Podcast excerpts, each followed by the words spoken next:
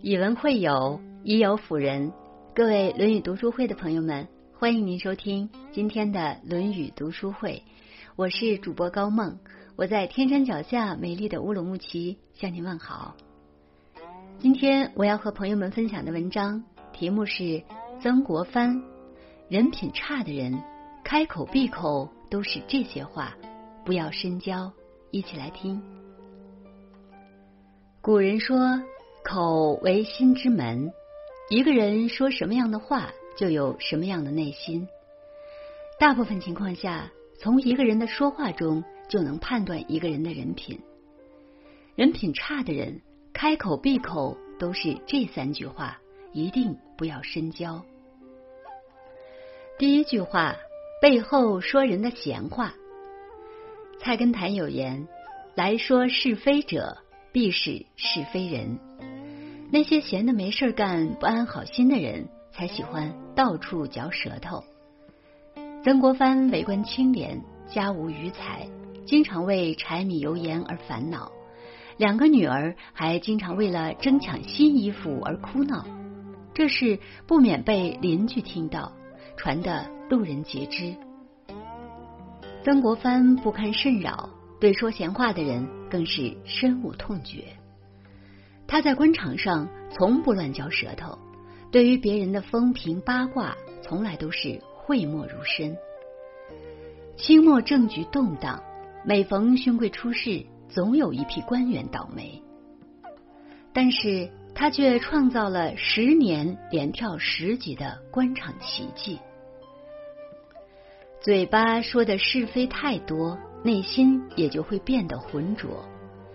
如果有人和你说别人的闲话，那么他也会在别人面前说你闲话。和这种人在一起，终日被是非困扰，不得安宁。陆游说：“花如解笑还多事，实不能言最可人。”花朵能言，一定会像人一样飞短流长，惹是生非。石头虽不能说话，却诚实而坚韧。招人欢喜，话太多，背后喜欢说是非的人，千万不要深交。第二句话，怨天尤人的牢骚话。曾国藩说：“无故而怨天，则天必不许；无故而忧人，则人必不服。”喜欢发牢骚的人，怨天尤人，老天爷看不上他。被他抱怨的人也不服他，这样的人一辈子穷困潦倒，本事没有长进不说，人际关系也非常糟糕。曾国藩的六弟年少聪慧，曾国藩对他报以厚望，找了很多门路，让他去国子监读书，挤出时间亲自教导他，希望他能为曾家光耀门楣。但是他的科举之路却不顺畅，失败之后一直抱怨命运不公。曾国藩写信开导他：得不足喜，失不足忧。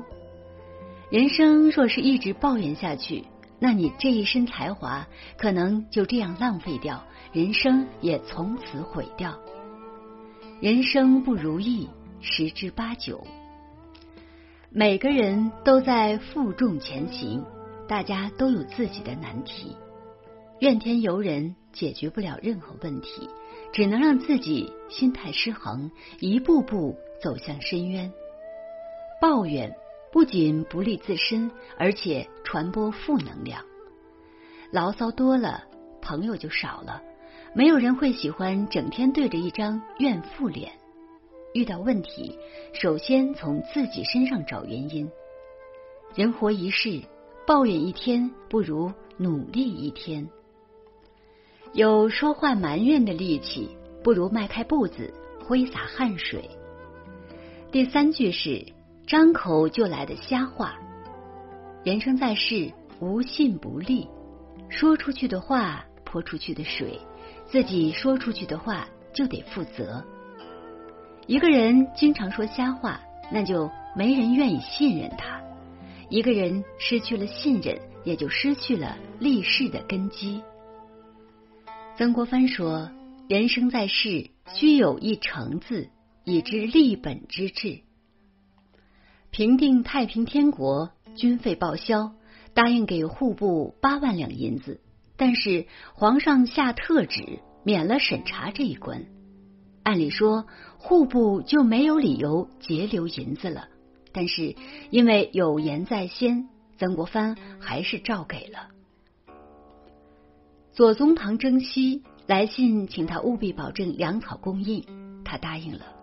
于是费尽心机的为前线的左宗棠筹措粮草，按时又足额，解决左宗棠后顾之忧。